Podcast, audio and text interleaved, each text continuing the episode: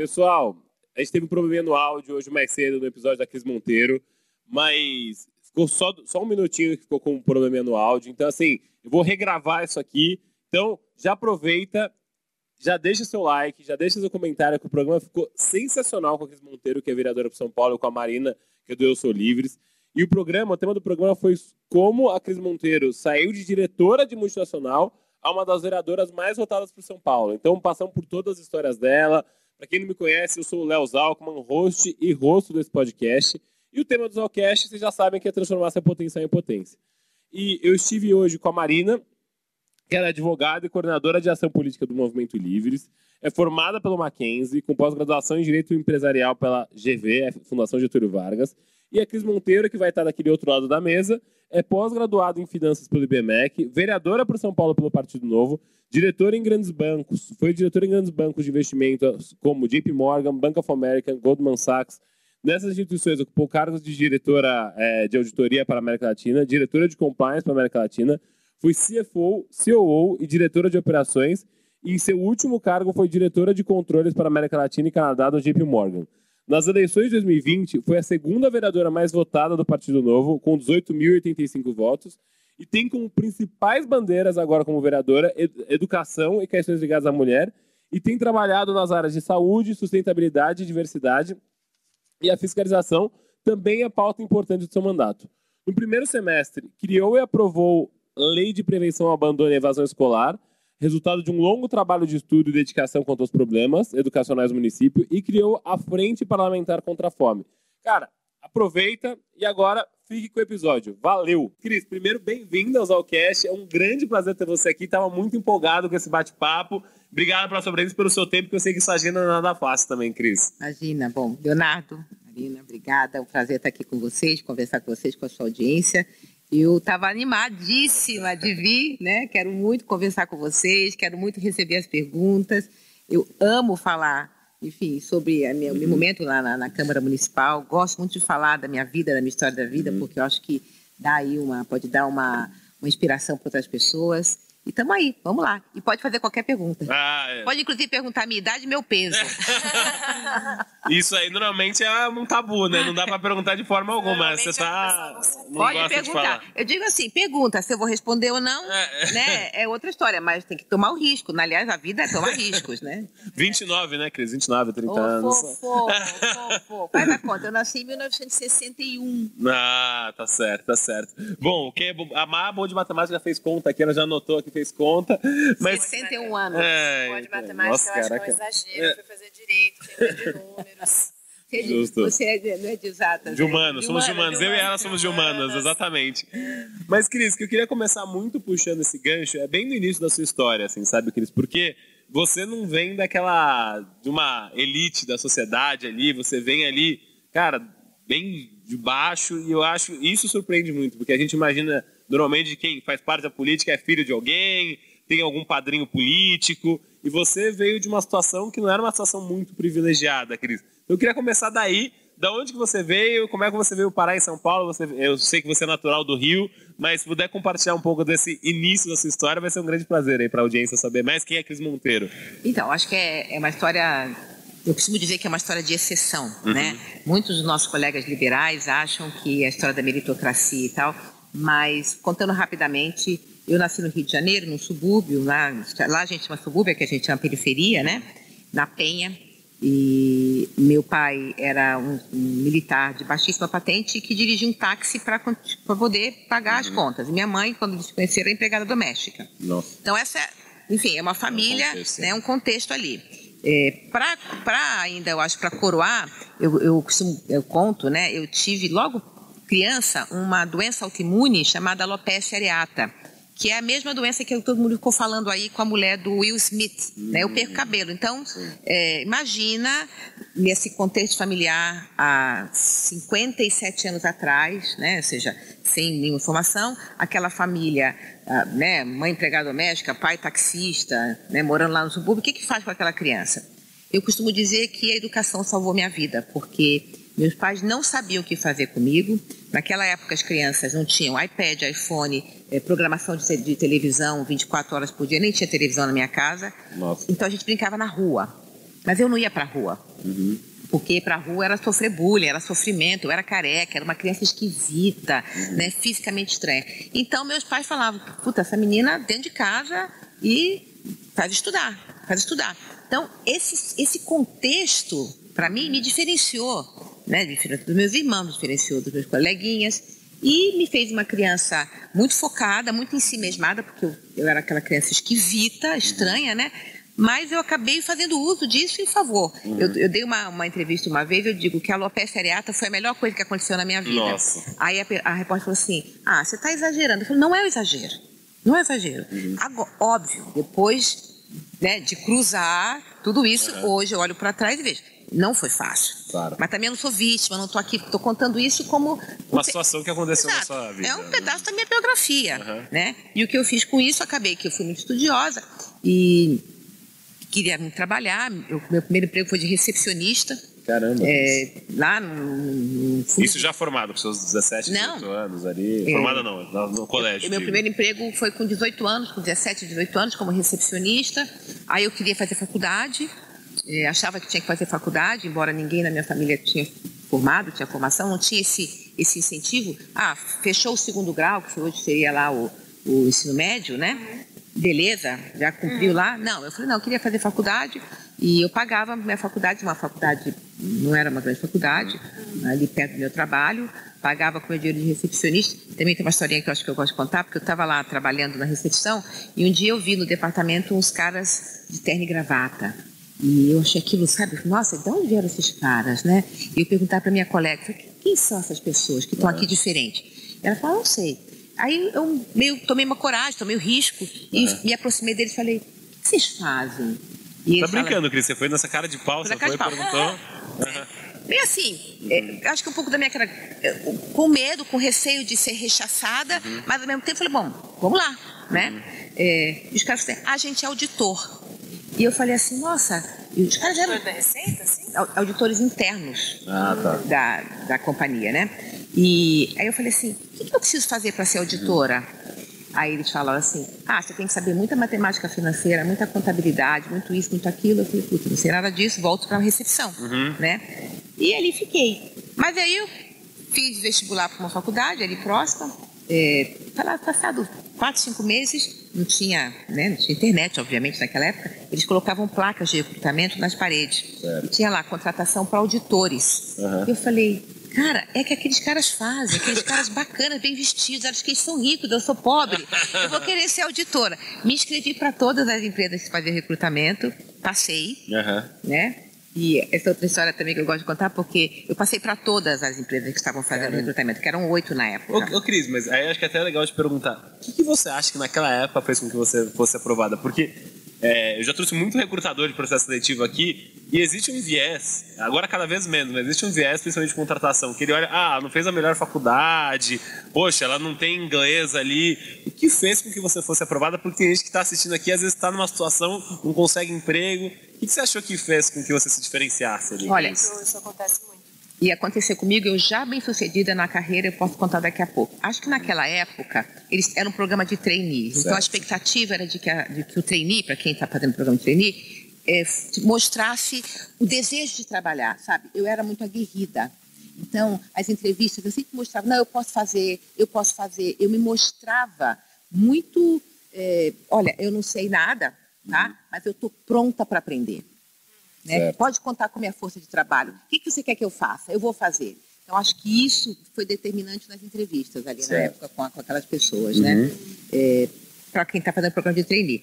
Rapidamente, depois eu volto na história uhum. do salário, eu já era diretora de banco, um headhunter me procurou, e eu estou conversando com ele, olha, olha meu currículo, ele falou assim, escuta, estou vendo aqui, você teve uma faculdade de quinta. Assim para mim. Uhum. Né? Eu não vou dizer que eu não... Eu, eu fiquei insegura, Lógico. né?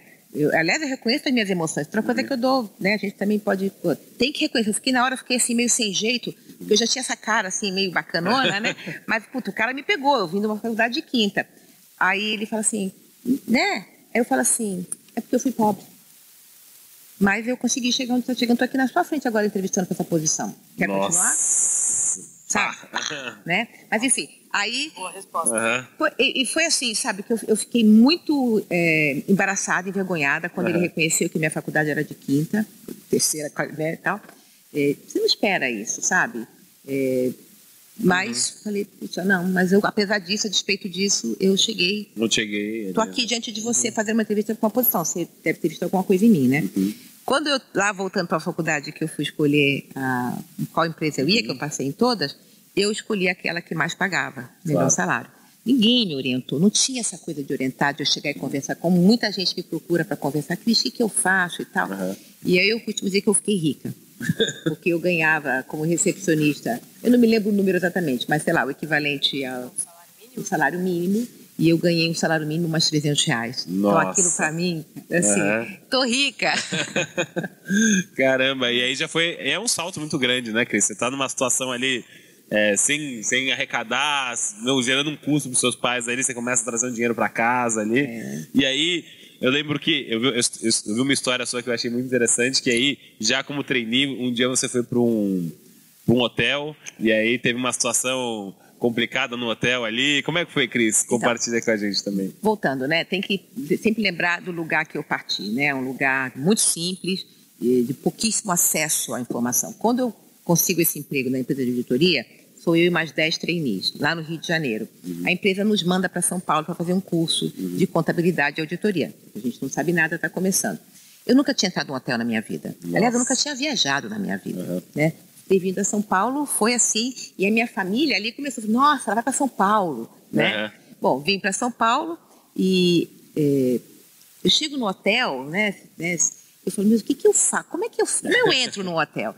E aí, o que, que eu faço? Todos os meus colegas da, da época eram jovens como eu, mas que vinham de famílias é, com mais recursos, que estavam em faculdades melhores do que eu, que já tinham viajado muito, né? E eu fiquei assim de longe vendo o que, que eles faziam. Eu via que eles chegavam ali naquele balcão, preenchiam uma ficha e o cara dava uma. E eu fiquei observando, né? Mas num constrangimento. Não posso dizer que não tinha. Eu tinha um constrangimento. Eu falei, eu não sei. Eu não sei viver nesse lugar. Né? O lugar que eu vim é um lugar muito diferente. Mas eu usei muito a minha observação. Eu ficava uhum. muito né, olhando. E aí fui lá e tal. Bom, aí tem a segunda história, que eu dividi o quarto com uma menina, com uma colega, né? Uhum lá e tal, blá blá. No dia seguinte acordo, o que, que eu vou fazer? Faço a minha cama. Uhum. Porque minha mãe falava para mim, né? Eu arrumava, eu varria a casa, eu tirava o pó da vez, lavava a louça, né? Eu e minha irmã e tal. Fui lá e fiz minha cama. A menina do meu lado vai falar assim para mim: eu acho que você não precisa fazer a cama aqui, vem uma moça. Uhum. Daqui a pouco vem uma moça, porque eu quase limpei o banheiro do hotel. Cadê o, a, esponja aqui? Vou limpar. Eu vou limpar o banheiro, uhum. eu tô acostumada a limpar o banheiro. E assim, aquilo também, e, e assim, aquilo foi me construindo. Claro. Sabe? Uhum. Faz parte da construção disso que eu sou, né? Uhum. É, falou, puxa, eu não preciso. Eu não sabia.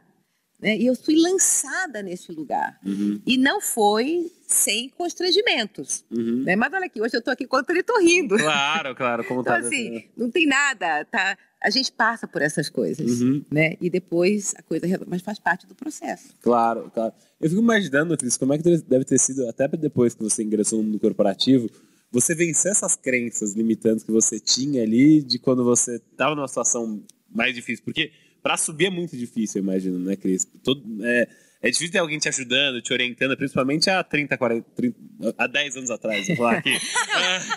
Não, eu comecei minha vida corporativa na auditoria, nessa empresa, uhum. em 85. Uhum. Então, né, muito tempo, mais 30 uhum. anos atrás, mais de 30 anos atrás. Então, é, sem dúvida nenhuma, as crenças limitantes, elas têm, têm, têm uma fala dentro da gente, sim, né? Sim. É, e elas, eu não fui imune a elas. É, e eu costumo dizer também outra coisa, que eu comecei a crescer na corporação num momento como mulher, uhum. né? num momento onde não existia modelos inspiradores, como, por exemplo, sem falsa modéstia, eu sou modelo inspirador para algumas mulheres mais jovens, né? Claro, porque eu consegui, conquistei, e eu tenho essa, essa empatia, eu gosto muito de mentorar e dar uhum. coaching para mulheres. Eh, ninguém me deu, não quer dizer que eh, eu não vou dar para outras pessoas, né? Ao contrário, quanto mais eu puder ajudar, melhor. Uhum. Eh, então não tinha, não tinha. Uhum. Todos os meus chefes foram homens. Olha, caramba. Né?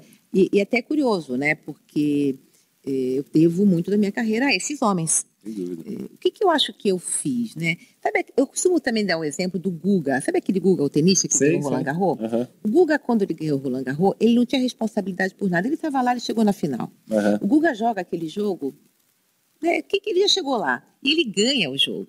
Uhum. Porque ele não tem aquela carga do favorito. Do favorito, de ter que ganhar. Como tem nossa seleção brasileira. É, é o Marrocos futebol. agora na é Copa. É o Marrocos, cara. Se o Marrocos perder para a França, uhum. se o Marrocos ganhar, se ele for para a final uhum. ganhar, perder da França ou da Argentina, puta, o Marrocos chegou lá, né? Uhum. E todo mundo vai ficar, todo mundo tá admirado. Eu era o Marrocos. eu era o Guga, cara. Eu não tinha a menor responsabilidade de ser bem sucedida. Né? Eu já tinha conseguido um emprego uhum. legal, eu ganhava mais do que eu ganhava como recepcionista. Então, eu acho que essa, essa liberdade, essa falta de pressão foi embora. Eu acho que mais adiante na minha carreira, quando eu comecei a receber promoções, a pressão veio. Lógico. Porque aí eu comecei. Mas aí eu já comecei a ter outros recursos, uhum, né? Uhum. De observação. Eu era muito aguerrida. Sim. Muito ambiciosa. Inclusive, eu tenho uma, um ex-chefe meu argentino que uma vez eu falei para ele que eu era ambiciosa. Ele falou assim: não fale essa palavra. Nossa. É, é, não porque ele dizia que falar ambiciosa era negativo. Eu falei, não, eu sou ambiciosa, eu vim de lá do, né, lá da de baixo, da penha, uhum. cara. A coisa lá era dura, eu tinha que limpar banheiro. né? é, que, é que a ambição pode ser tanto, pô, quero melhorar de vida, quero ter uma casa melhor, dar algo bom para os meus filhos, como pode ser, eu ganhar dinheiro. Assim, gananciosa versus ambiciosa ali também. mas eu vou é. ganhar mais dinheiro. É, e assim, outra coisa também, cara, também eu queria ganhar dinheiro. Eu queria ganhar dinheiro, eu queria viajar, eu queria comprar roupa, eu queria comprar um carro. Uhum. É, eu queria essas coisas. E isso é ser liberal também ali, você é. desejar esse tipo de coisa, você não ter vergonha de falar isso. É. E é muito cultural do brasileiro. Acho que o estadunidense o americano ele não tem essa crença de, ah, nossa, não posso desejar as coisas. Acho que no Brasil a gente fica naquela coisa, você ter sucesso às vezes é um é um problema no Brasil ainda, Cris. É, não, é super problema. Inclusive, uma vez eu subi lá no, na tribuna e falei até algumas pessoas, falei assim, olha, eu não tenho de, de dizer que eu sou rica. Uhum. o que é ser rica também, né?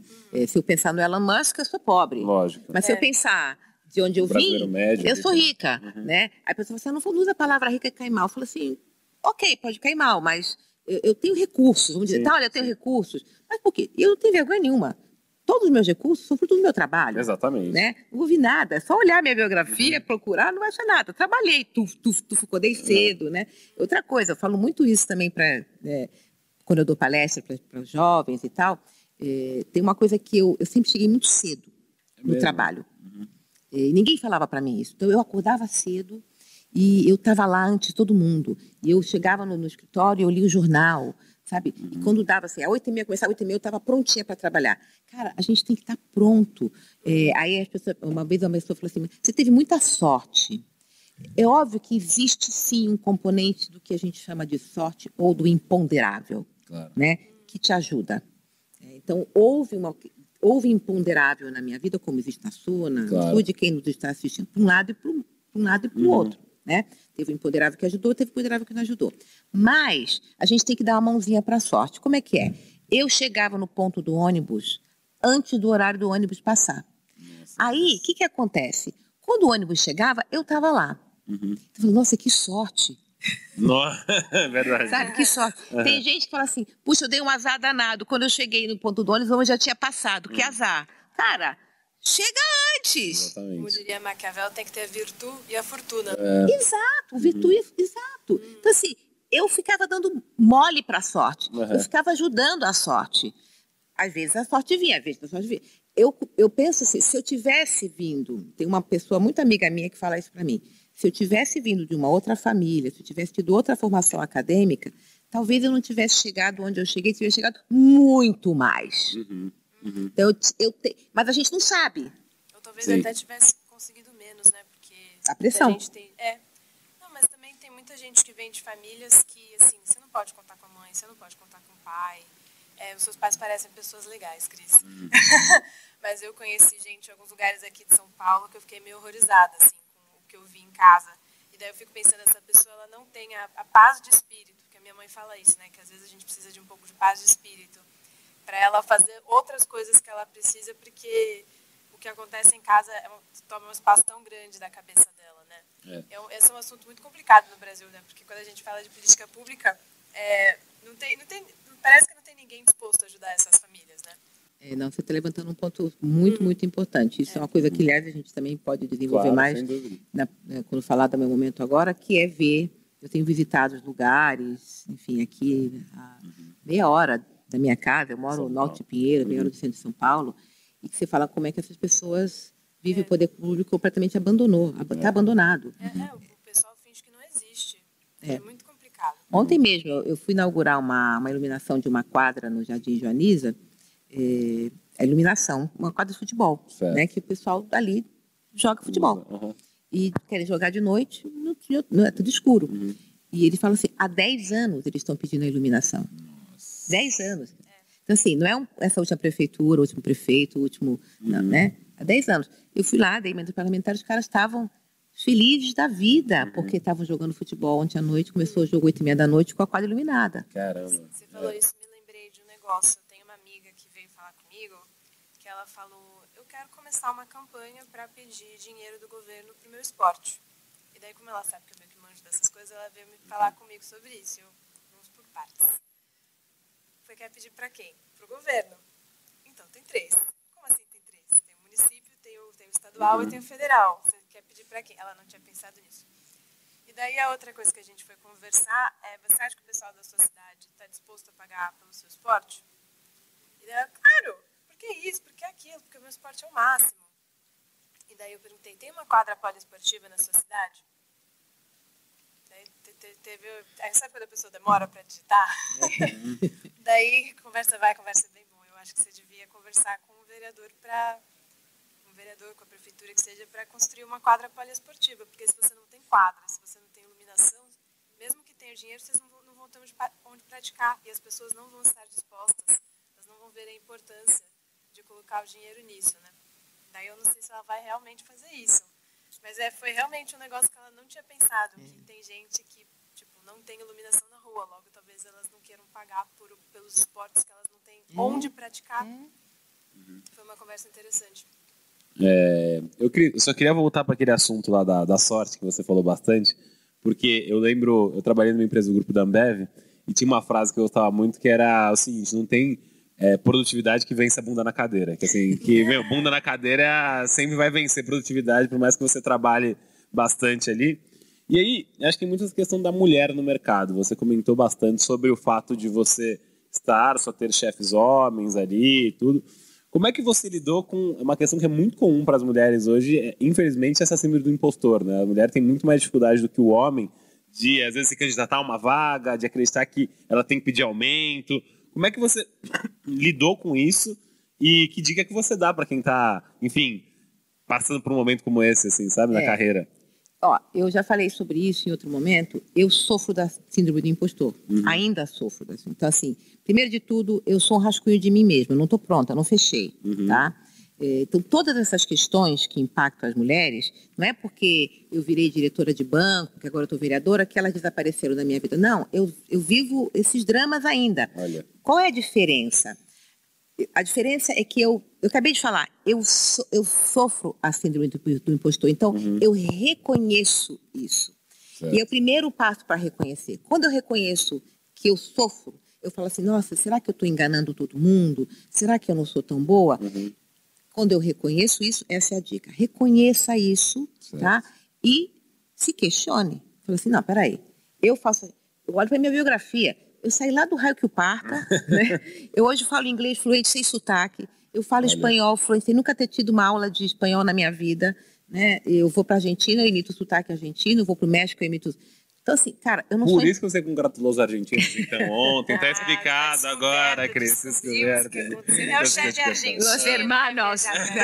Eu tive chefes argentinos muito queridos, inclusive. Hum. É, ou seja, eu chego e falo assim, peraí, deixa eu acessar a realidade, cara. Uhum. Eu não sou impostora, porque a síndrome de impostor, você entra numa fantasia, você entra num lugar que não é o lugar da realidade, uhum, tá? Uhum. E você tem que sair, desse, tem que furar e falar assim, opa, peraí, o que está acontecendo comigo aqui? Não, não, não sou impostora porcaria nenhuma. Uhum. Olha aqui, consegui isso. Agora, isso é prática, é exercício, você tem que exercitar. Não foi sempre assim. Sim, sim. Né? Você criou evidência na sua carreira que você. Exatamente. É, Mas não quer dizer que eu não. É, porque, cara, é assim, eu, eu, a, gente, eu, a gente anda Sabe aquele cara de circo que tem aquele coisa e vai andando assim, Aham. né? É assim, então você perde um pouco aquele para cá. Você tem que buscar aquilo ali. Exatamente. Então eu caio sempre. Sim. Então, assim, normal. você não está falando com uma pessoa, nossa, essa mulher é incrível. Não, cara, eu tenho problema. Todo problema, né? E, e eu não gosto de passar, porque tem que humanizar, porque senão a Verdade, pessoa é. que te escuta fala assim: ah, nunca vou conseguir, essa fulana conseguiu, mas ela é incrível.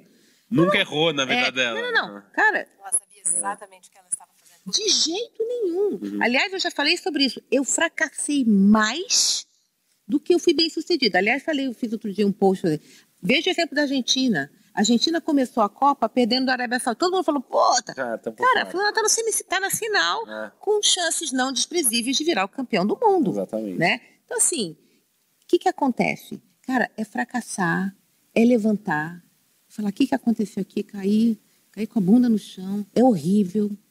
Eu já não fui promovida quando quis, Uhum. eu já procurei projetos que não ganhei, eu já fui demitida duas vezes. Olha, Cris. Né? Ou seja, não é uma historinha que fala assim, é só sucesso. Não, não, não, não, não.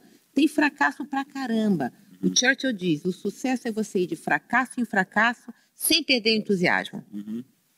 Então, É uma boa frase. É. adoro isso, cara, porque eu sou, assim, às vezes eu sou uma fracassada? Não, não sou uma fracassada. Mas às vezes, né, é, sei lá, eu estou tentando passar um projeto de lei que todo mundo está atacando lá, gente, e eu falo, poxa, eu não vou conseguir. Eu fico feliz, claro que não. Eu fico pensando, como é que eu faço, como é que eu não faço? Eu vou conseguir? Cara, eu não sei, eu vou tentar. Exatamente. E, e essa ferramenta que você falou, reconhecer que você ficou triste, acomodar essa situação e depois ir pra frente, acho que tem até a ver com mindfulness hoje, né? Tem. Tem muito Você- a ver com mindfulness. Eu dou muito essa dica também para as pessoas. A gente precisa reconhecer a nossa emoção e nomear. Então, eu estou triste. Cara, eu estou com raiva. Eu estou com raiva porque essa pessoa fez isso e isso comigo. Se você reconhece e nomeia a emoção, as chances de você operar nela, atuar nela, se reduzem muito. Você com raiva, você vai lá e dá um soco no cara, você xinga o cara, você faz bobagem. Mas no momento que você fala, opa, eu tô com... por que eu estou com raiva? Porque essa pessoa me maltratou, me xingou, fez alguma coisa que me prejudicou.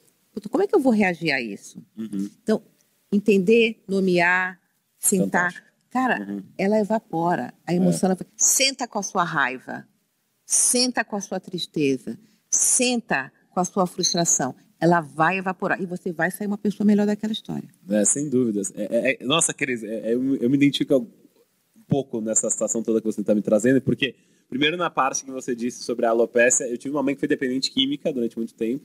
E o fato de eu sido dependente química foi uma questão que me trouxe uma fortaleza depois, sabe? Acho que me trouxe uma casca suficiente para isso. E, e eu só consegui sair melhor muito por causa do mindfulness, de conseguir reconhecer essas situações todas, acomodar e falar, meu, se eu não entender que eu tô chateado, que eu tô triste, que eu tô frustrado, que eu não tô conseguindo ajudar mais, eu nunca vou conseguir ajudar e seguir em frente com essa situação. Então, é, nossa, me identifica, me toca bastante você Legal falar sobre isso. Muito feliz. bacana. E tem, tem essa coisa também, né? Como é que você vai saber ter o gosto da vitória se você não tem o gosto do fracasso? Uhum. Você Cara, não sabe existe. diferenciar, Você não sabe Exatamente. diferenciar. Sabe? Você não consegue ver a luz se você não tiver escuro. É verdade. A luz, ela para ela vir, você tem que ter um campo escuro. Aí você abre a porta e entra a luz. Uhum. né? E é isso. E a gente tem na cultura de que a gente tem que ser feliz o tempo todo, Uhum. ser bem sucedido o tempo todo. Não Como é que chamam assim. Isso? Positividade tóxica. É, positividade Eu tóxica. Não fiquei é muito assim. feliz quando começaram a falar disso no Instagram, porque sempre foi algo que me incomodou.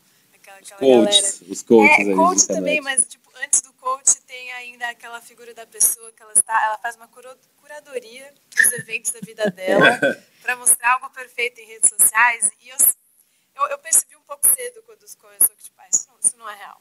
Mas eu, eu, eu ainda, ainda um pouco emocionada, eu falava, ah, eu queria ter vida assim, mas depois de tempo eu percebi, isso não é real.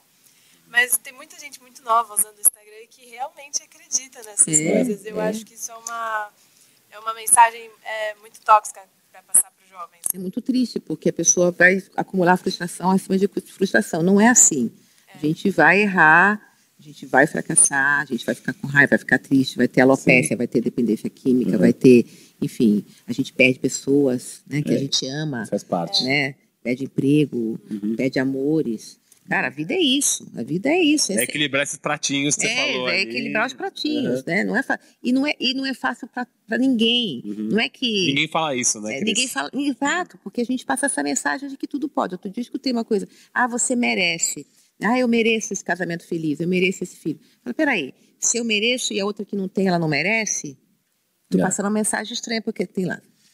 A mulher está querendo casar, uhum. quer, quer porque quer encontrar um parceiro, não consegue. A outra consegue um parceiro legal e a outra assim, ah, você merece. E aquela não merece?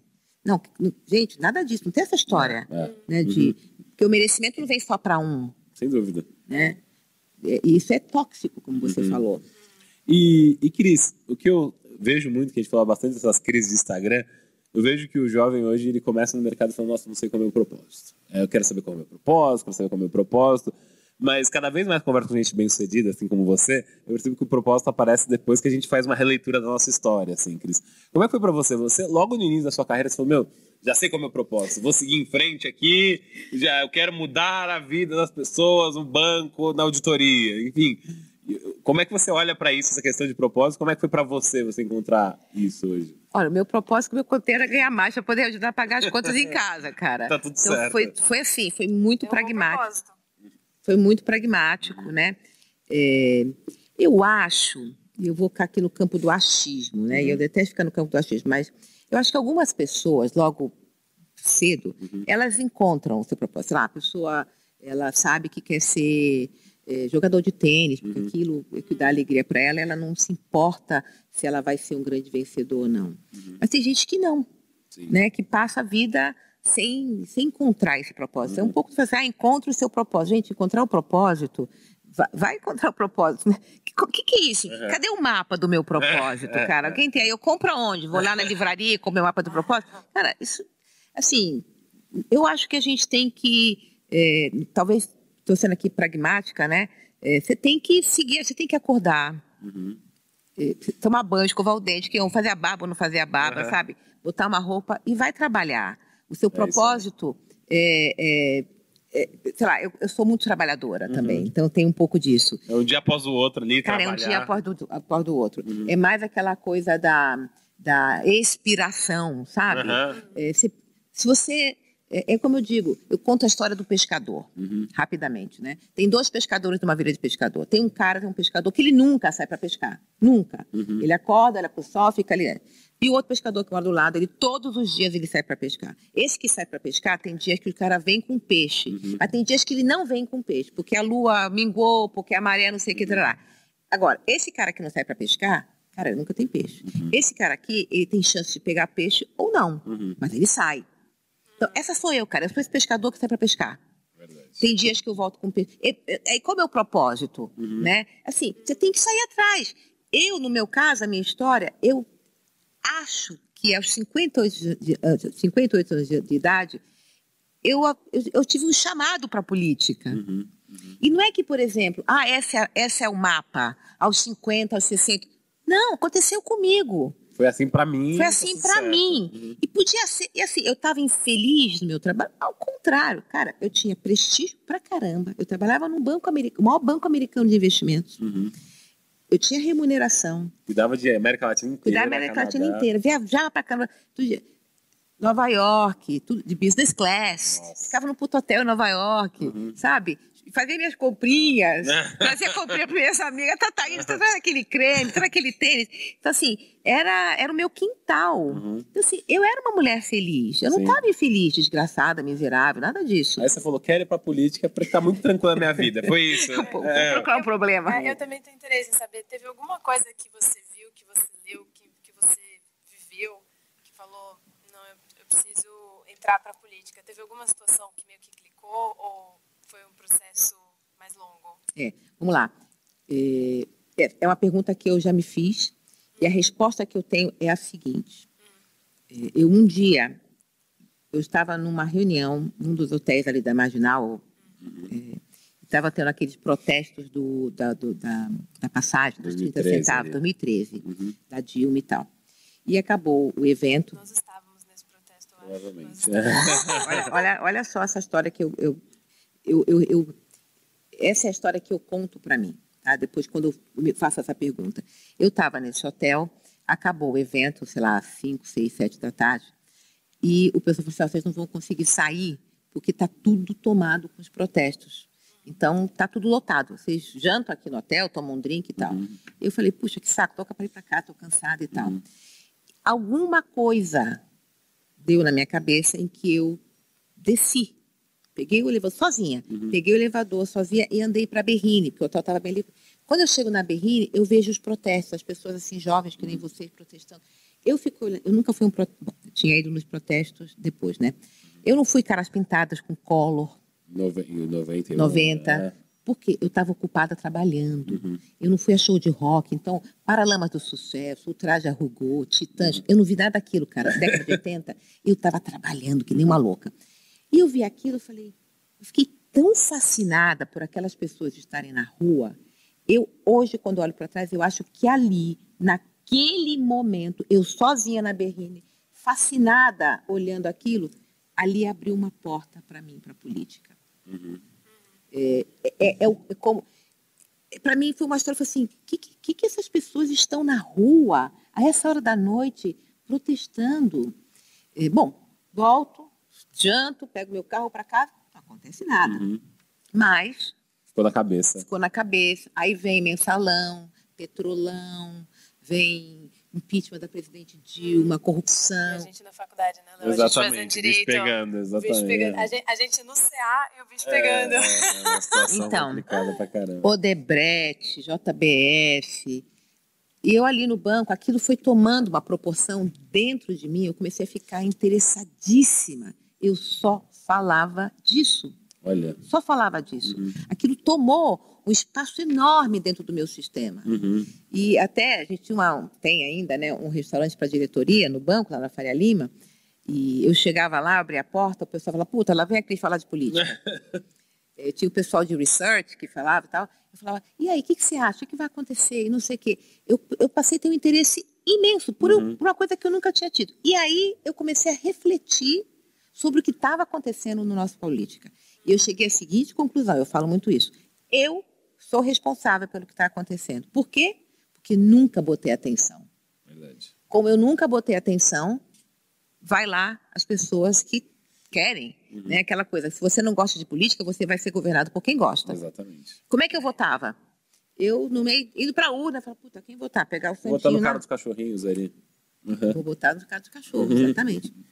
Voto no cara dos cachorros, não sei quem é, uhum. não, não sigo, não cobro. Esse tipo de brasileira, brasileiro que eu fui ao longo da minha vida cívica, uhum. é responsável pelo que acontece. Sem dúvida. E quando eu tomei a consciência disso, eu falei, poxa, eu já estou aqui numa idade, não é da idade, porque eu sou uma mulher jovem ainda, eu tenho lenha para queimar para caramba, mas eu estou num lugar de muito, muito privilégio, Verdade. né?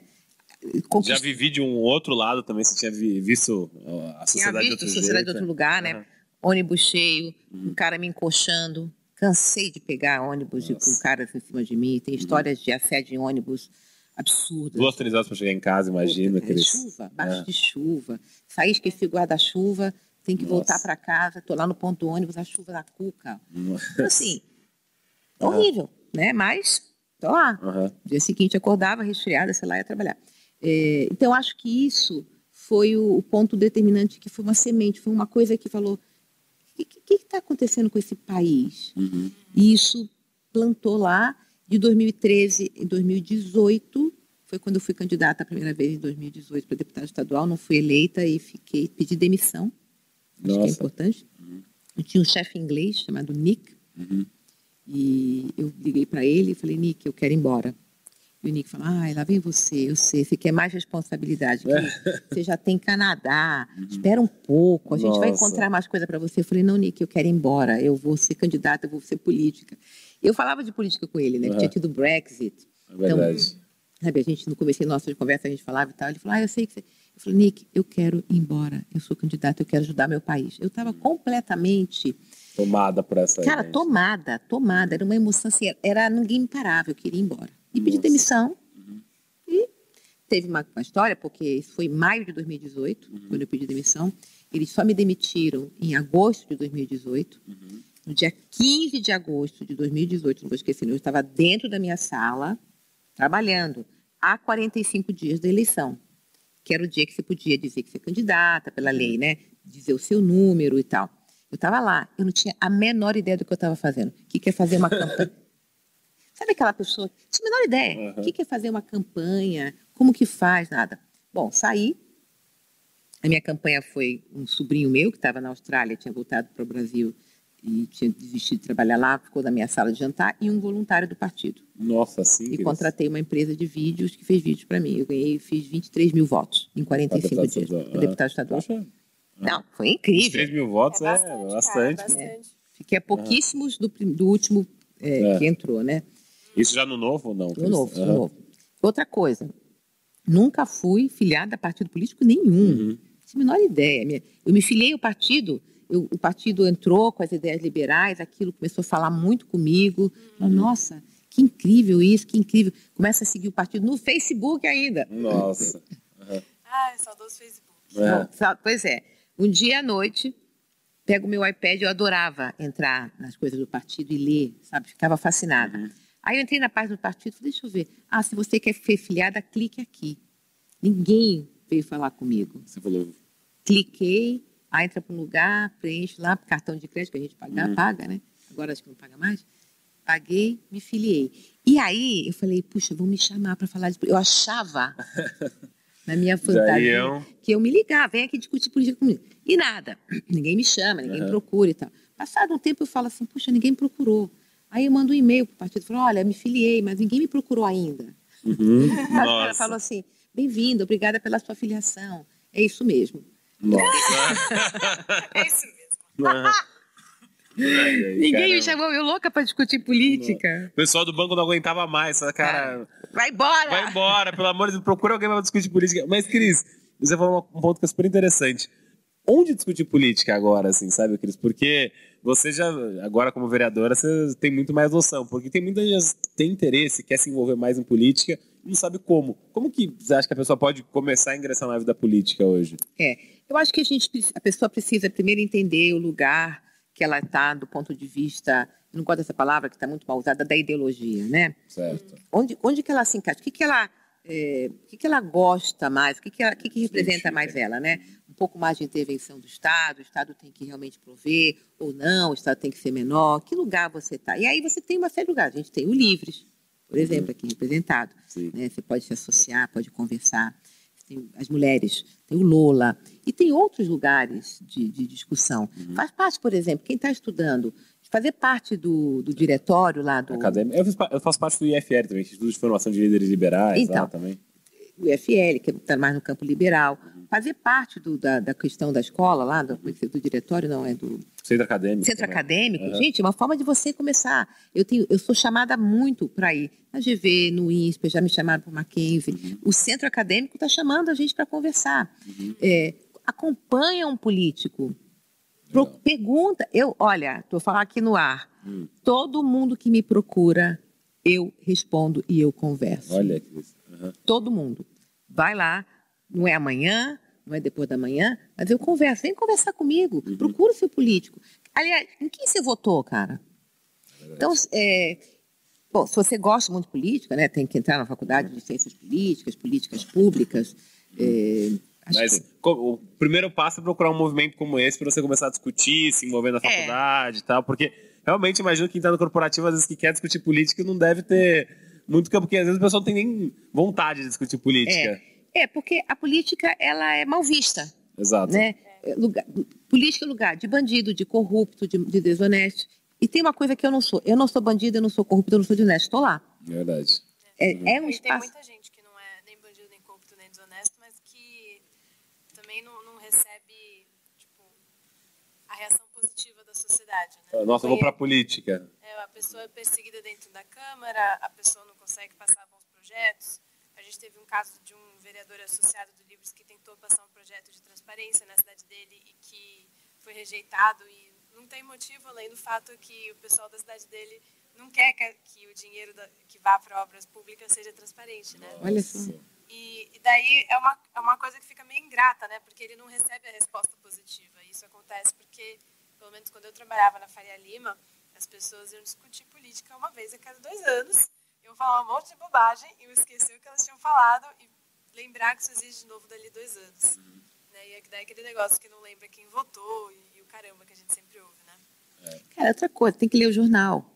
Aí as Tá. pessoas não leem jornal. Tem que ler o jornal. Eu escuto rádio, eu acordo, eu faço exercício físico muito cedo, todos os dias, seis da manhã eu já estou na academia, na academia. vou escutando rádio, volto escutando rádio.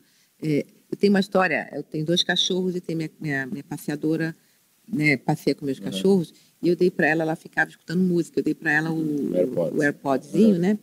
E aí comecei a falar para ela, pensou, ah, a polícia, assim, escuta essa rádio aqui, não vou falar o nome da rádio, não pode, né? Uhum. Escuta essa rádio aqui, posso falar? Pode, pode. Eu escuto a CBN. Uhum.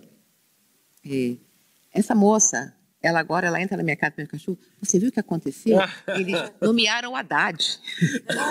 o que, que você acha do mercadante do BNDES? Nossa, juro. Cara, eu nunca consegui essa reação de ninguém, cara. Eu tenho, eu tenho uma prima, oi Helena, que eu tento fazer ela ler jornal e eu não consigo.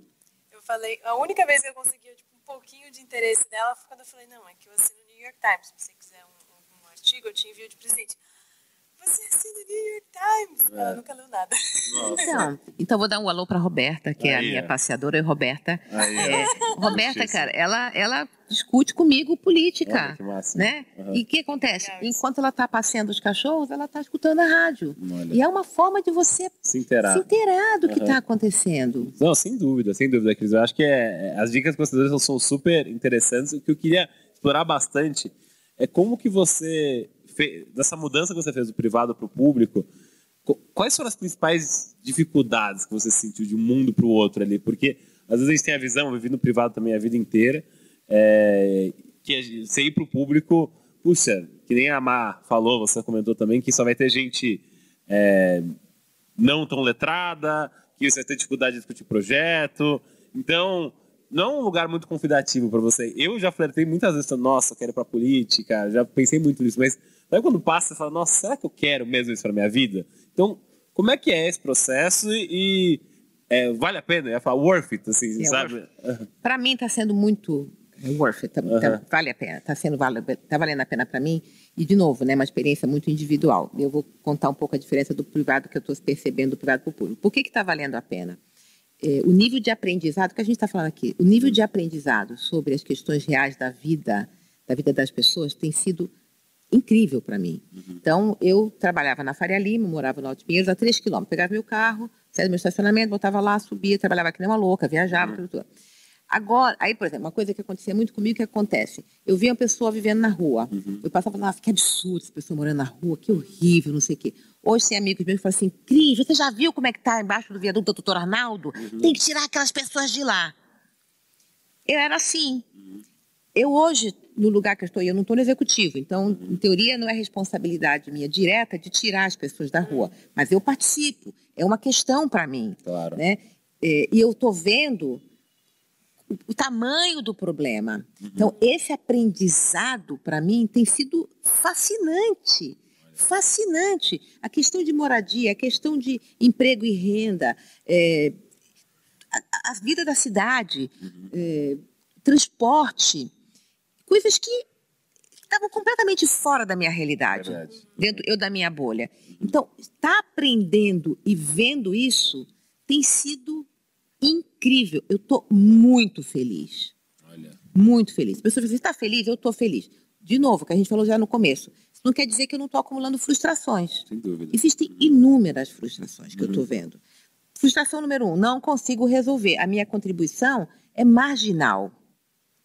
Uhum. Sabe, eu não, eu não vou conseguir tirar os caras debaixo do viaduto da doutora Arnaldo. Eu não vou resolver o problema de habitação. E, francamente, nem se eu for prefeita, eu não quero é, é, dizer que é, é, é muito complexo. Então, a matéria que vai sair, Cris, Cris, Monteiro garante que vai sair de prefeito na próxima eleição. Vai ser um clickbait aí. brincadeira. Mas, mas esse assunto me interessa, porque inclusive está no nosso roteiro, como um vereador muda a vida das pessoas. Tem algumas coisas que você não muda em quatro anos, você não mude nem em oito. E uma das questões é esse pessoal que foi parar na rua. Tem um monte de coisa que aconteceu antes de você chegar e depois que você sair que, que levou esse pessoal para a rua. E eu não consigo deixar de pensar que eu comentei antes que algumas famílias simplesmente não têm pais legais. E uma coisa que eu já li é que quando a moça tem muitos filhos, as filhas têm um valor dentro de casa, porque elas cuidam dos idosos, elas cuidam das crianças, elas cozinham, elas lavam, elas passam. Os homens não porque tem aquela coisa de papel de gênero, o homem não faz nada dentro de casa. Uhum. Quando ele não consegue um emprego e está faltando comida, ele é colocado para fora e ele vira um homem de rua. E eu fiquei pensando, nossa, isso não é um problema que vai ser resolvido em tipo dois anos. Vai aparecer uma vereadora ou um prefeito ou, sei lá, o presidente ou o Haddad e vai fazer assim e vai tirar todas as pessoas da rua. Tipo, não é, existe um jeito de fazer isso que não é o jeito que a gente quer, porque a gente acredita em direitos humanos. Uhum. Eu espero que todo mundo aqui acredite nisso. Eu acredito em direitos humanos. Então, muito eu acredito em direitos humanos. Uhum. Muito bom deixar Tem isso muito claro. liberal que não acredita. Não, né? é. eu não sei qual liberal que pode não acreditar em direitos humanos, uhum. sabe? Lamento é. profundamente. Se tem, se algum liberal que está nos escutando aqui que não acredita em direitos humanos, desculpa, você não é liberal. É verdade. Livres acreditam em direitos humanos. É. E, e, daí, e daí as pessoas, elas não leem os problemas, elas não têm interesse, elas voltam uma vez a cada dois anos e falam, ninguém resolveu, mas elas também não têm interesse em realmente resolver o problema. Elas estão vivendo a vida delas e não ligam porque está acontecendo, e daí reclamam que as pessoas não fizeram, que todo mundo é corrupto, essas coisas todas. É um problema muito complicado, porque às vezes você tenta ter uma conversa mais complexa e a pessoa simplesmente não tem interesse. Ela só quer que tire o pessoal de lá e vive a minha vida, e que saco, e é isso. E ela né? fica criticando os políticos. Nossa, esses políticos aí não fazem nada, mas não é. Nada. é. Mas e é complexo. que não fazem mesmo. Né? Tem. Eu, Mas é eu complexo. preciso dizer, eu, já, conversei com os vereadores que eu pensei, você não faz nada? Nossa. Uhum. já aconteceu. É. E, ô Cris, você falou bastante sobre isso. E, e você, quando você foi pro, pro público, então você comentou que esses foram os principais aprendizados que você teve.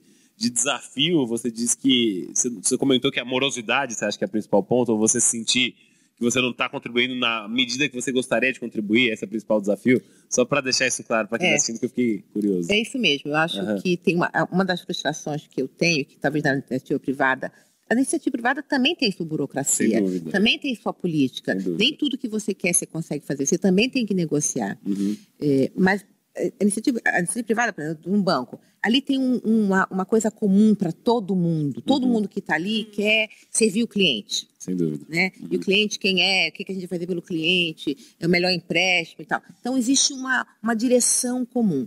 Na vida política, particularmente no legislativo, eh, eu penso a resolução dos problemas de forma diferente de alguns colegas meus. Então, a gente não está todo mundo... eh, então, sei lá, pessoas em situação de rua, eu acho que eu tenho uma solução e o outro tem uma solução diferente. Eh, negociar isso, fazer... são- é muito ideológico Sim, sem dúvida. né? A ideologia da iniciativa privada, você está trabalhando numa empresa de, sei lá, construção civil. Ah, vamos De construir. Dark Kitchen. E da- vamos falar de Dark Kitchen, né? Vamos lá, esse- sabe? Tem uma, claro que tem um- um- uma margem aqui né, entre uma fronteira e outra de problemas para serem resolvidos e de Uhum. discussões entre pessoas. Eu vivi muita discussão, Sim. né? Fiquei muito frustrada. Mas eu acho que na política, eh, no espaço político, essa diferença ela é muito ampla. Entendi. Então, é, teve um dia que eu estava muito chateada com uma, uma coisa que eu queria fazer, eu não conseguia. Eu falei, nossa, e eu, cheguei à conclusão de que a minha contribuição na política ela vai ser muito marginal. Eu falei, então por que, que eu estou fazendo lá? Uhum. Eu vou embora, eu tenho mais o que fazer. Aliás, eu não preciso estar lá, Sim, né? sim. E eu falei, não, eu posso inspirar. É, primeiro que eu não estou infeliz, não estou Uhum. miserável, eu estou feliz ali. Então não é um lugar onde eu estou, assim, apesar desses desafios, eu falo assim, ai, nossa, tá torturante ficar aqui, vou embora. Se Uhum. ficar, eu vou embora. E e eu li, nessa, nessa, eu estava caminhando, eu li um- uma, uma- uma frase da Madre Teresa de Calcutá, que eu, eu peguei para mim. Ela fala o seguinte, às vezes o que você faz parece uma gota d'água no oceano. Uhum. Mas o oceano seria menor sem aquela gota d'água. Eu te emociono. Ah, verdade, verdade. Mas é forte a frase. É né? forte, não é? Porque, de fato, o que eu estou fazendo, cara, é uma gota d'água no meio desse oceano de problemas. Uhum, Mas eu estou lá, eu estou na luta. exatamente. Mas eu não acho uma, uma gota d'água, sinceramente. No Livres a gente sempre fala que a gente quer. Nós queremos apoiar avanços e nós queremos bloquear retrocessos. Se você está bloqueando retrocessos, Já isso é. não é uma gota d'água. É que, é que parece uma gota d'água porque as pessoas não dão às pessoas corretas o crédito que elas merecem aqui no Brasil. Pelo menos ainda não. Parece que depois de 30 anos de democracia tem surgido mais gente interessada em dar o crédito correto, né? Mas não é uma gota d'água.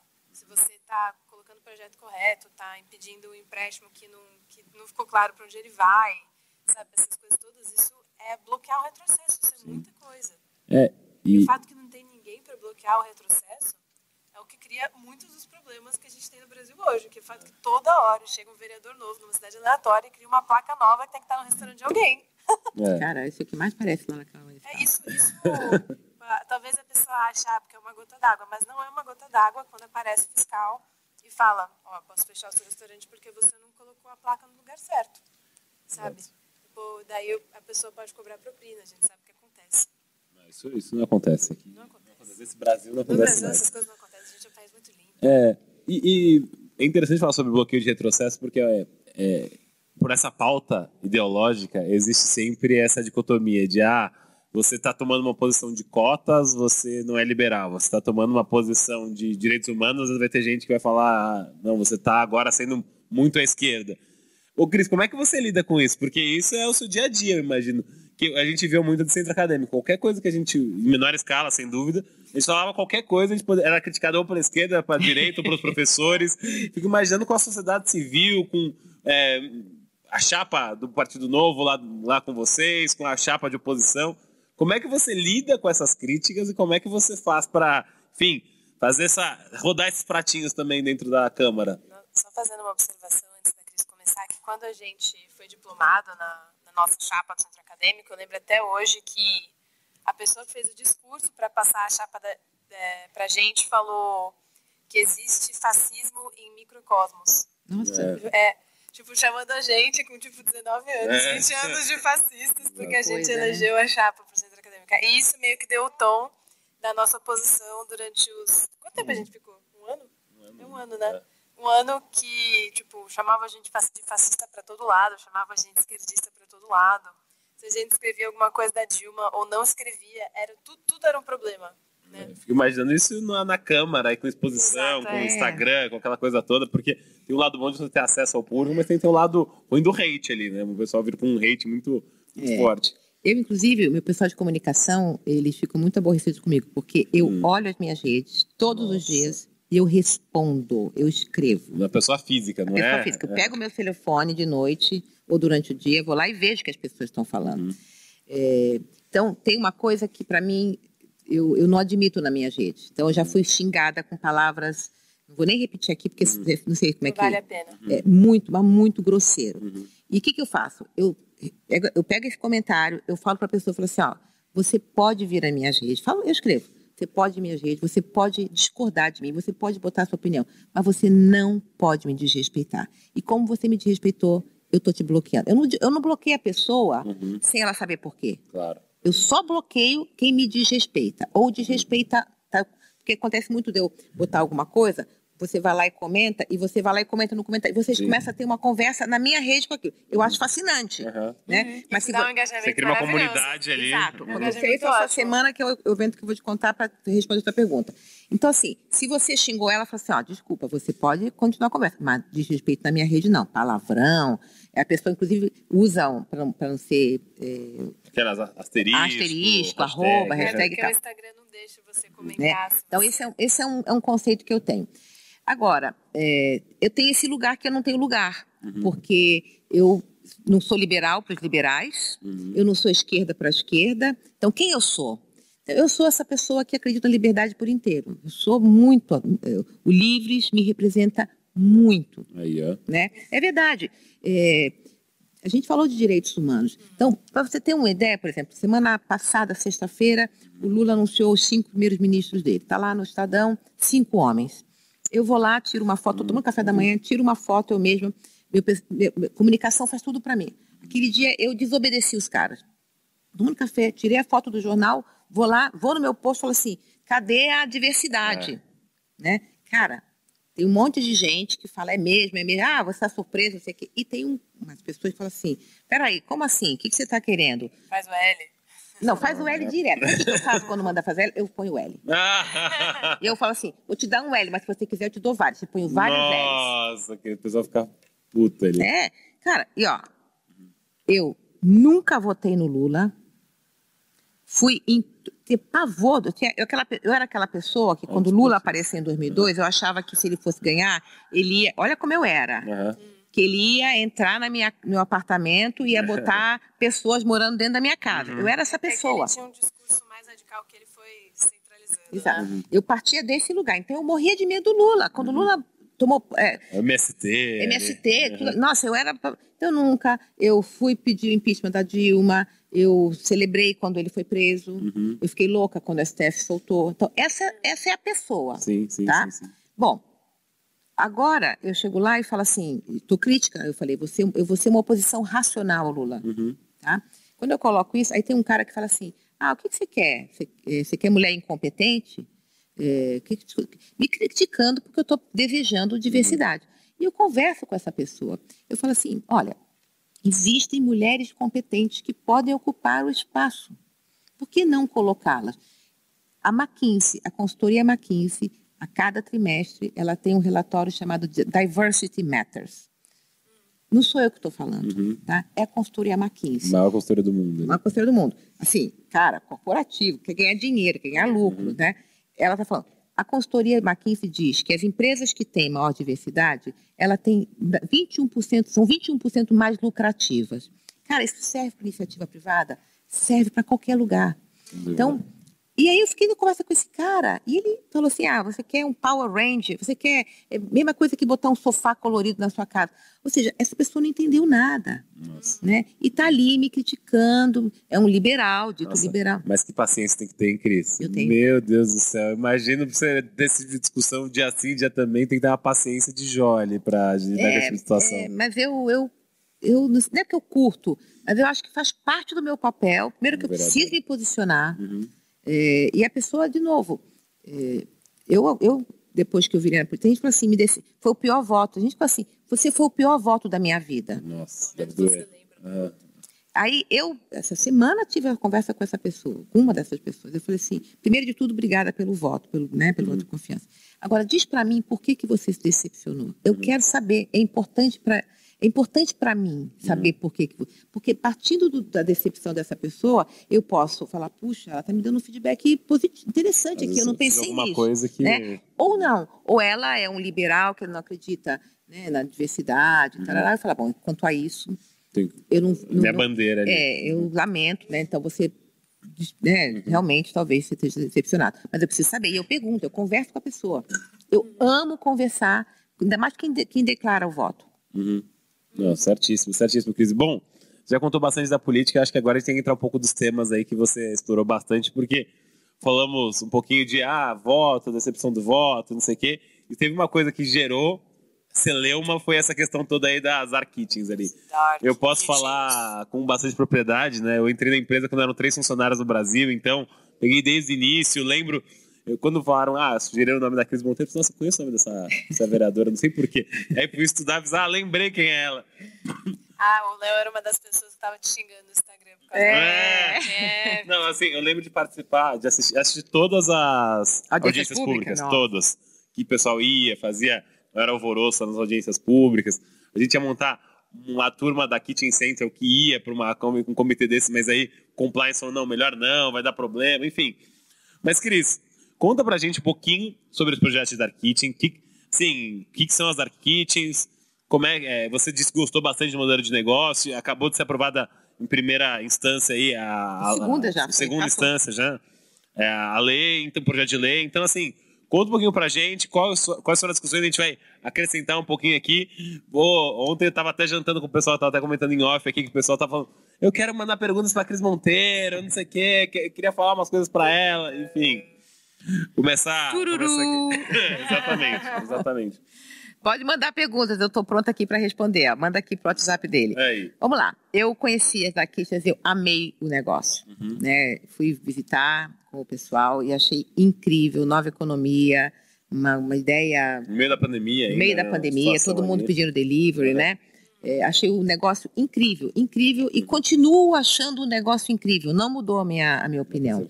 Acho que é uma coisa criativa da nova economia, uma novidade que a gente tem que estimular. Então, quando eu conheci o negócio, eu amei. É, para quem não sabe só, tá, Ah. gente? É, Dark Kitchen são cozinhas para delivery, é, exclusivamente para delivery. Então, você pede seu iFood perto da sua casa ali, com uma cozinha de um restaurante que você gosta ali perto da sua casa. Sendo bem breve ali, o motoqueiro vai, pega esse pedido e leva para sua casa, saindo de uma Dark Kitchen, que é uma cozinha fantasma ali, só É, para dar esse exato. É, contexto. antes, antes do podcast começar, eu e o Léo estávamos estávamos comentando que o, o o nome Dark Kitchen, eu acho que ele não diz exatamente o que é a kitchen, a cozinha. É. Porque parece uma parada obscura, escondida, que é meio ilegal, e não é. Né? É só, não é um restaurante, é a cozinha sem o resto do serviço, né? E daí o nome dá uma ideia meio errada. Parece. Ilegal. Sim. É, bom, então, eu gostei muito né, do, da- do, do negócio. E bom, aí começa ah, umas queixas de alguns moradores que começam a chegar para a Câmara dos Vereadores, lá para o Executivo e tal. E as pessoas falando do- da perturbação de quem mora perto da, onde estão instaladas as dark kitchens, né? E eu resolvi até fazer um projeto de lei. Fiz um projeto de lei muito simples, dando ali algumas diretrizes, né, para regulamentar o negócio e tal. E aí teve a primeira audiência pública. É, e aí, quando eu. Isso também é interessante, negócio das redes sociais. Quando eu protocolei o, o meu projeto de lei, as minhas redes, meu telefone celular, alguém. A gente tem um grupo lá na Câmara, com meu celular, celular de todos os vereadores. Eu não quero.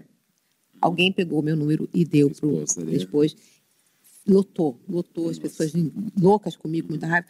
E eu falei, nossa, que estranho isso, né? Deixa eu entender, que faz parte, de novo, é como eu sou constituída. O que está acontecendo? Por que que tá dando esse Por alvoroço? que está nesse todo, alvoroço? E eu fui na primeira audiência pública que teve, foi- foram seis audiências públicas. A primeira audiência pública, quando acabou, que as pessoas falando eh, do cheiro, do barulho, da questão dos motoboys, eh, mandavam, mostraram vídeos, né, gente que não conseguia entrar em casa. Eh, eu sou muito perturbada também pessoalmente, porque eu moro numa área da cidade com muitos bares. Muito bom, eu sei o que é ser perturbada. Eu tive que botar na minha casa a janela anti-ruído. De novo, estou sentada num privilégio. Fui lá e comprei a janela anti-ruídos e botei, deito e durmo. Nem todo mundo consegue isso. Depois da audiência por tanta coisa, eu falei, gente, o problema é diferente do que eu, eu continuo gostando do modelo do negócio, mas eu acho que o meu lema, meu mantra, é a cidade ela tem que ser para todos, para todo mundo, tem que ser para as dark kitchens e tem que ser para quem vive do lado das dark kitchens. E, e no momento não está acontecendo isso. É, as- elas foram instaladas num lugar onde não conseguem é, solucionar, resolver a questão dos motoboys, a questão do cheiro. Elas, as pessoas, eu- acredito nas pessoas que foram lá, porque audiências públicas, 11 horas da manhã na Câmara Municipal. Lota 200 pessoas. Francamente, eu não acredito que ninguém que não tem esse problema, que para o que está... E tudo adulto, que nem a gente, Sim. trabalha. Né? Ou se não trabalha, é a avó que tem que cuidar de um neto. As pessoas não vão lá né, para reclamar de uma coisa que não existe. É um problema. E aquilo me tocou. Eu falei, nossa, nós temos um problema aqui. Como é que a gente faz para resolver esse problema? Eu preferia que tivesse sido diferente.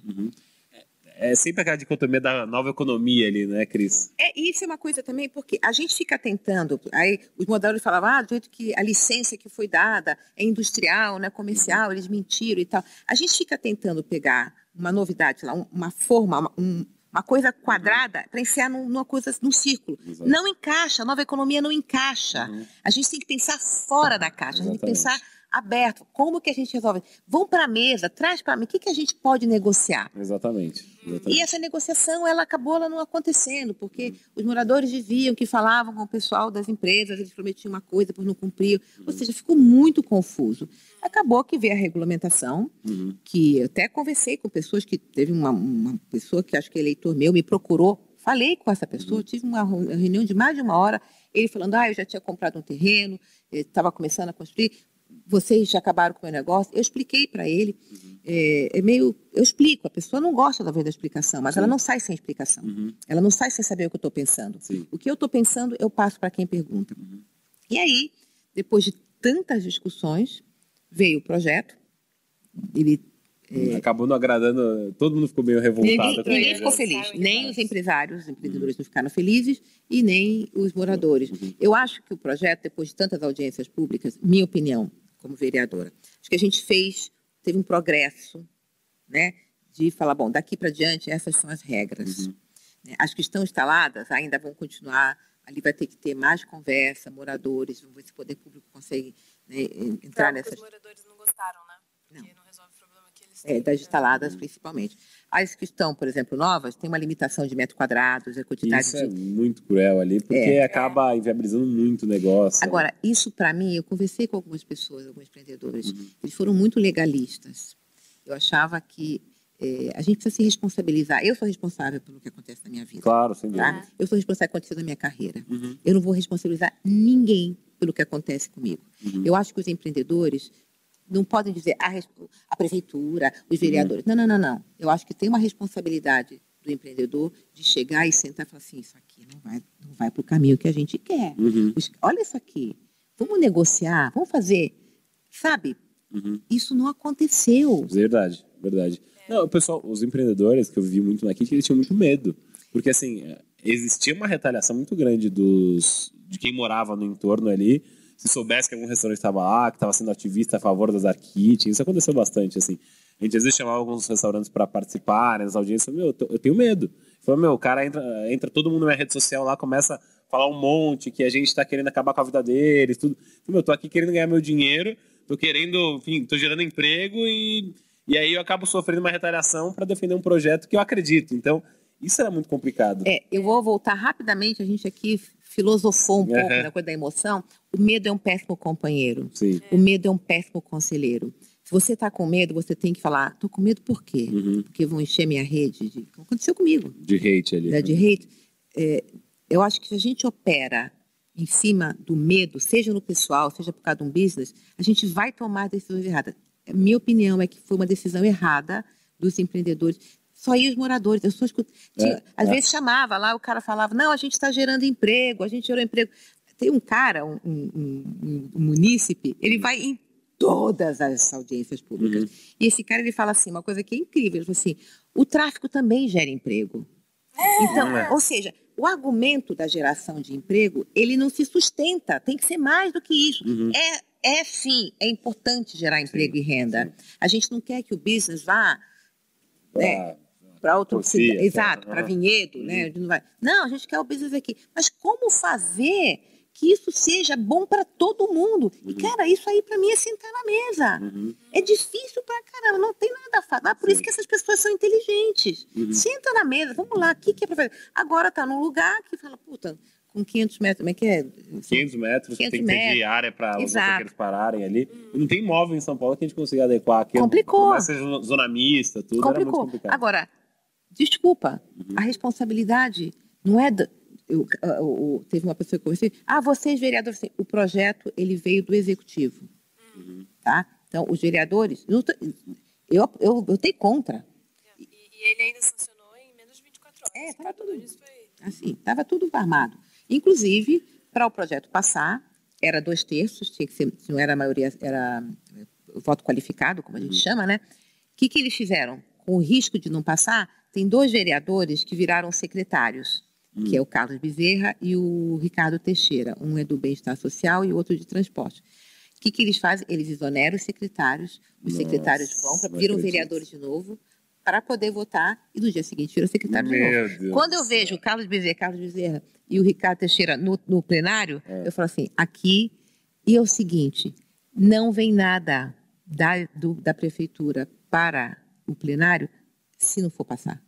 Nossa. Uhum. Que coisa. Senão, Já sabia. não vai. Quando você vê a, se der, você olha Exatamente. e fala assim, vai passar. Eu uhum. falava com os, com os munícipes que estavam comigo. Ainda mais porque teve o problema dos decibéis, uhum. que eles meteram ali o jabuti. Exato. Né? Foi até que você votou contra, né? Votei contra. Esse, esse é um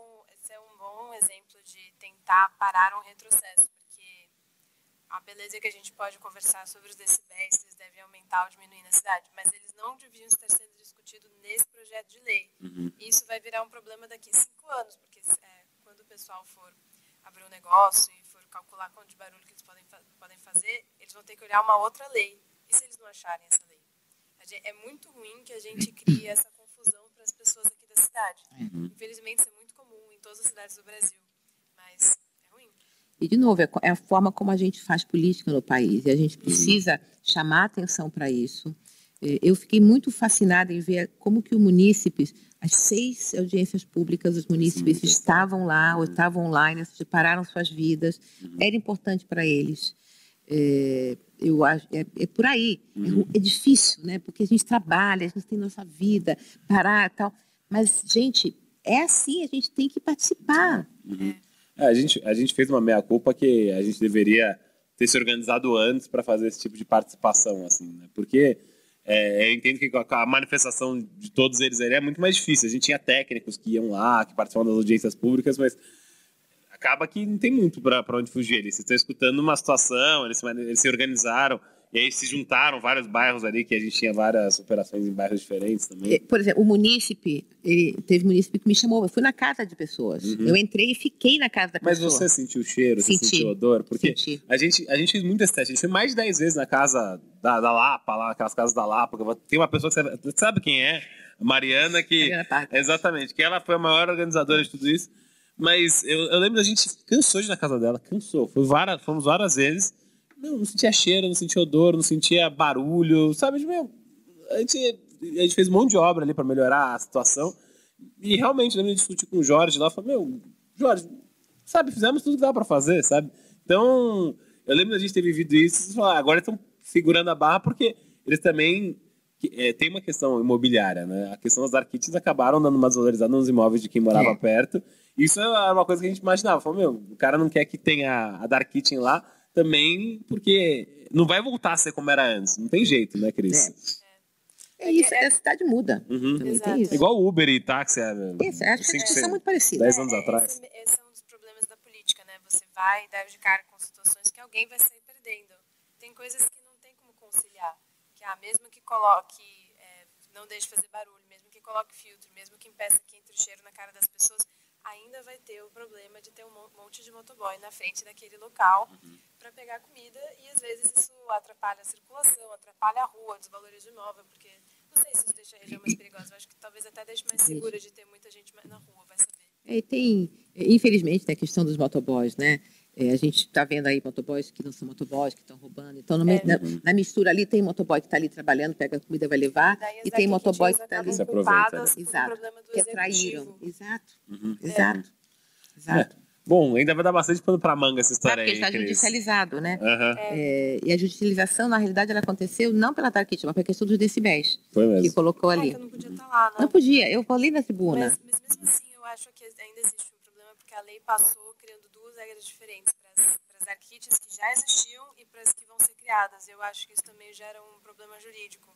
É. Que eu particularmente também não gosto. Tipo, tem aqui de novo aquele livro do Bastiat que fala que você não pode criar essas duas regras diferentes para duas, é, nesse caso, dois negócios diferentes, né? Isso, isso é injusto. Exatamente. É. Exatamente. É, ou seja, não tem, não tem nada simples. Não tem resposta fácil. Não tem resposta não fácil. Tem resposta fácil. É, é, tudo, sabe? A gente tem que procurar naquela coisa, a regra do 80-20. É, né? moderação. É, ali, moderação. Né? Olha, não vai, todo mundo vai ganhar. Eu falo muito sobre isso. Eu moro num lugar há 20 anos e, pelo zoneamento, eu tenho uma vista incrível da, do Alto de Pinheiros. Incrível a calçada aqui, onde está meu prédio, na calçada seguinte, tipo. Mato. É, todo Alto Pinheiro, tudo é, verde é lindo, né? Uhum. Eu falo assim, né? Isso aqui vai mudar. Em algum momento vai ter é. um secretário de urbanismo, um prefeito, vai falar, puxa, a gente. Construir tá, prédio. Vai construir prédio, vou perder essa vista. Uhum. Então, o que, que eu tenho falado para mim mesma? De novo, né? Falo assim, eu já curti, eu tenho um monte de fotos do pôr do sol, né? Eu não quero que acabe, mas, cara, Alguma hora pode Vai ser acabar, que é. sabe? Você é até budista, é impermanente. A vida é assim, tudo muda o tempo todo. Uhum. E se a gente ficar agarrado, se eu ficar agarrada à minha vista, quando forem construir alguma coisa lá, se eu tiver vivo e estiver lá ainda, vou ficar louca. Ah, obrigada. Cara, puta, olha, vai subir, tá, foto, foto, foto, foto. Aproveitar. Aproveitei. Ver esse momento. Viver o momento, uhum. sabe? Nesse é. momento eu tenho essa vista, eu tenho esse privilégio, beleza. Não vai ter mais, pode ser que não tenha. Exatamente. Quanto mais você resiste, né? Fica, dói mais. Sim. O Jung tem uma coisa, o que você resiste, insiste. É. Sabe? Let go, uhum. sabe?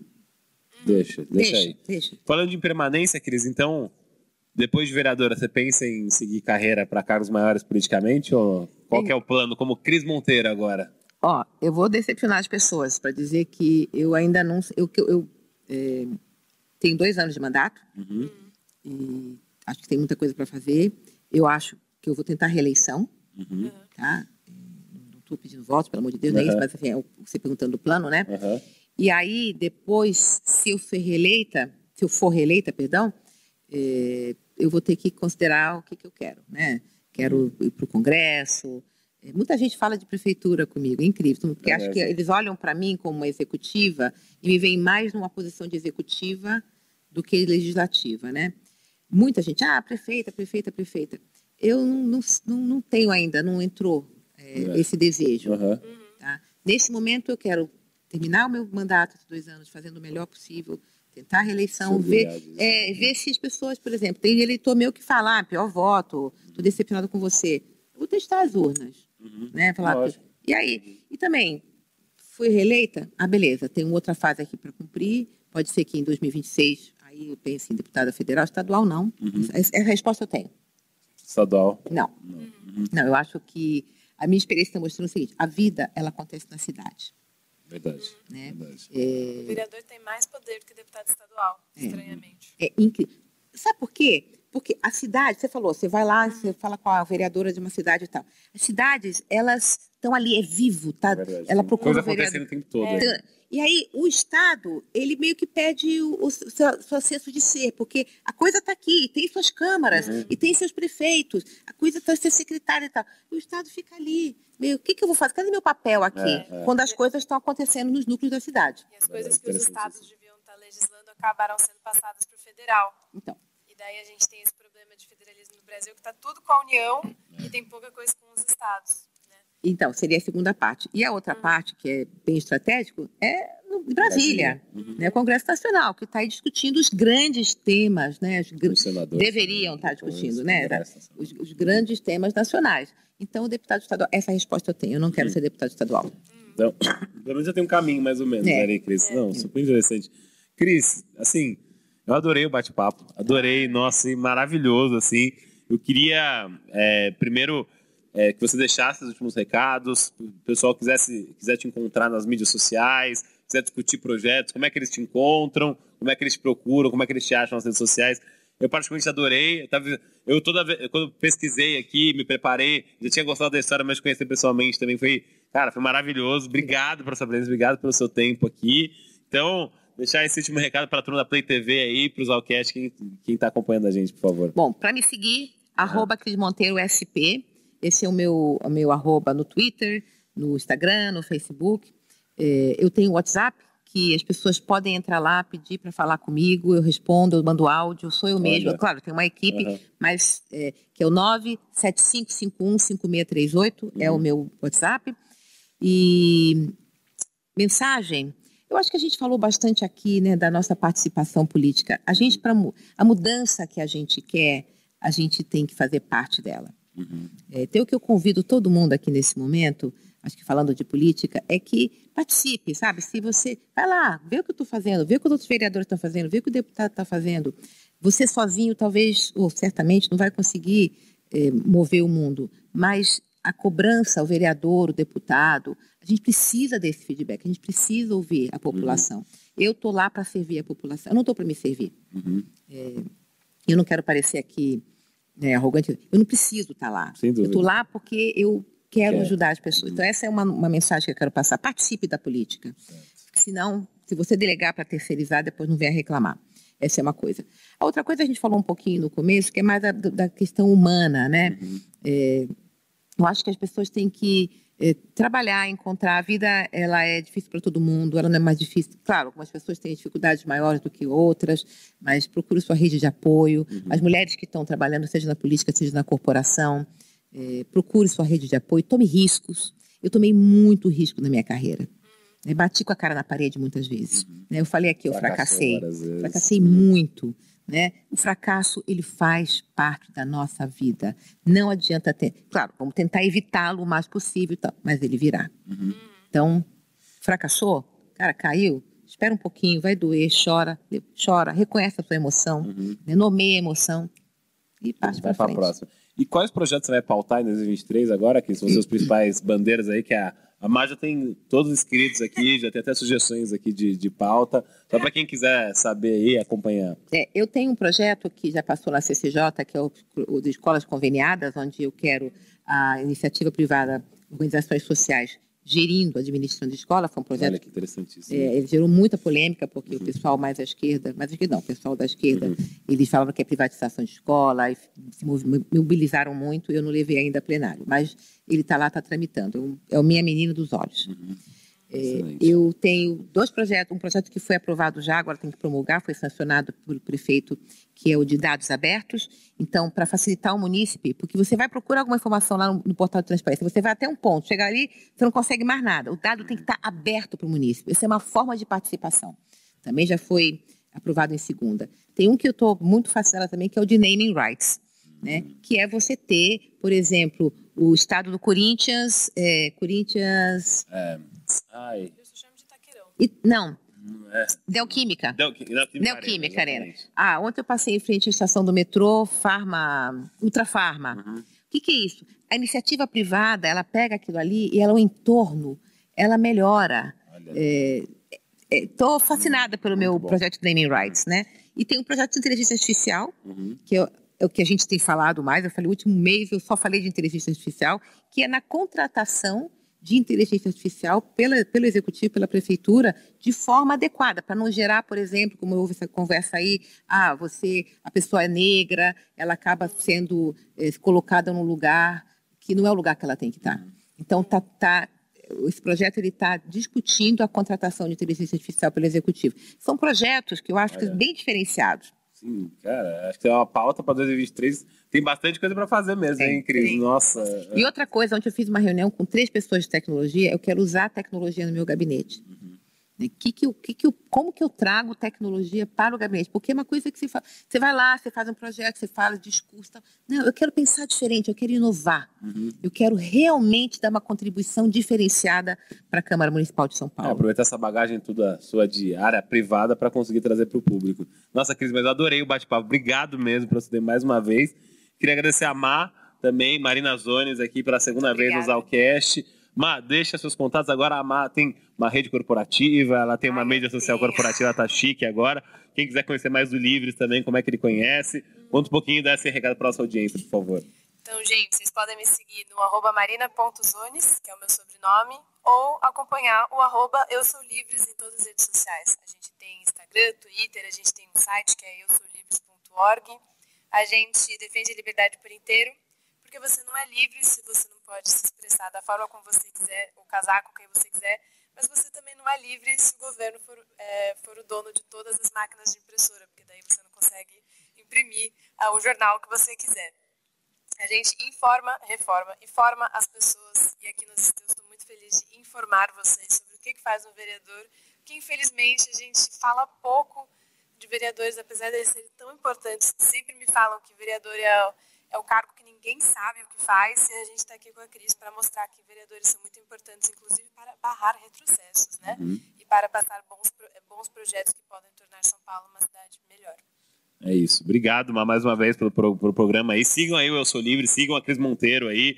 Já aproveita, deixa seu like aqui também no nossa, nosso YouTube, seus comentários aqui, se vocês querem uma parte 2 com a Cris, com a Má aqui, por favor. Pessoal, o Zalcast então está chegando ao final. Obrigado pela sua audiência até agora. Essa semana a gente vai ter mais um programa sábado, que é um especial de Copa do Mundo. Depois, quarta-feira que vem, a gente vai ter um bate-papo com a Luíse Barsi, que da Ações Garantem, contando um pouquinho de mercado financeiro, o que ela vem fazendo, tudo. Então, pessoal, é isso. Obrigado e até uma próxima. Valeu! Valeu.